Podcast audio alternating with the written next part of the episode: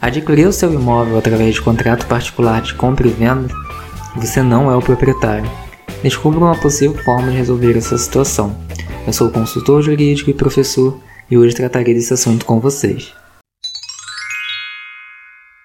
No dia a dia eu encontro muitas pessoas que acreditam que têm a propriedade do imóvel em que moram, mesmo tendo utilizado o contrato particular de compra e venda para formalizar a transação.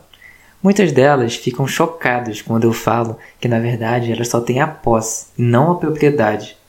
Por isso eu resolvi fazer esse conteúdo, para auxiliar as pessoas que não entendem muito bem toda essa burocracia que cerca as transações imobiliárias. No Brasil, uma grande parcela da população tem apenas a posse dos lares que moram. Muitos passam a vida inteira sem chegar a ter a propriedade. Mas afinal, como se faz para ter a propriedade do imóvel no Brasil? Será que mesmo depois de anos morando no imóvel, ainda existe uma solução? É isso que eu vou te explicar agora. No nosso país, a propriedade só é transmitida através do registro no cartório de registro de imóveis. Todavia, não basta se utilizar de um contrato particular de compra e venda para poder conseguir realizar o registro.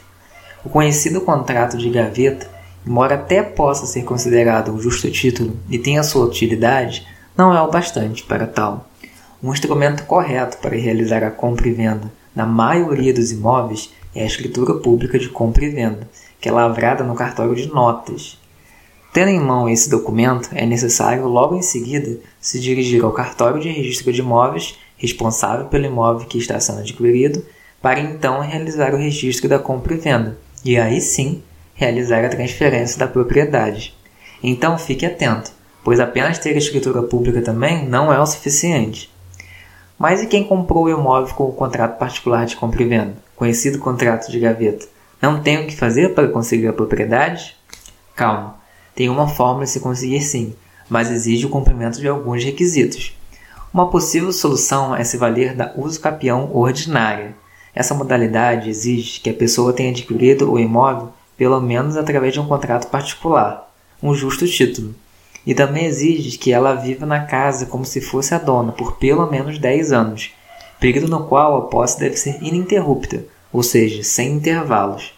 E também não pode ter sido questionado pelo real proprietário. Portanto, tem que ser uma posse mansa e pacífica e sem interrupções.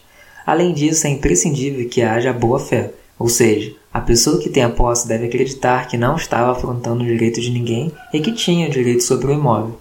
No geral, a simples existência do contrato já gera a presunção de boa-fé. E para atingir o prazo de 10 anos exigido, pode-se realizar a soma do período que o possuidor está no imóvel com o período que o seu antecessor deteve a posse, o que ajuda bastante na contagem do tempo.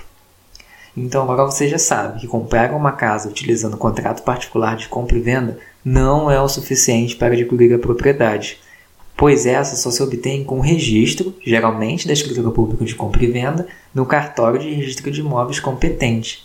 Mas se você comprou sua casa utilizando um instrumento particular, uma possível solução da situação é utilizar a usucapião ordinária para conseguir a propriedade do bem, lembrando que o profissional competente para te guiar nesse caminho é o advogado. Então, caso você tenha interesse em resolver a sua situação, se utilizando da usucapião ordinária, procura um advogado capacitado que atue no ramo de direito imobiliário, que ele vai defender seus interesses para você conseguir alcançar a propriedade do seu imóvel através da uso capião ordinário. Se você quer compartilhar alguma informação conosco, tirar alguma dúvida ou fazer uma sugestão, deixe seu comentário, é muito importante para nós. Se você conhece alguém que está nessa situação e tem essas dúvidas, compartilhe esse conteúdo, pode ser de grande valor. Eu já tratei desse assunto de forma mais detalhada e fundamentada em outro momento. Caso tenha interesse em se aprofundar um pouco, aproveite. Lá eu falo mais sobre o escapião ordinário. Aproveite e se inscreve no nosso canal e nos siga nas redes sociais. Em breve vamos apresentar possíveis soluções para quem sequer tem um contrato de compra e venda do seu imóvel. Se você estiver assistindo no YouTube, ativa também o sininho para receber as notificações dos nossos novos vídeos. Se você gostou desse vídeo, aproveita e deixa seu gostei porque ajuda muito a gente. Por hoje então é só, até a próxima!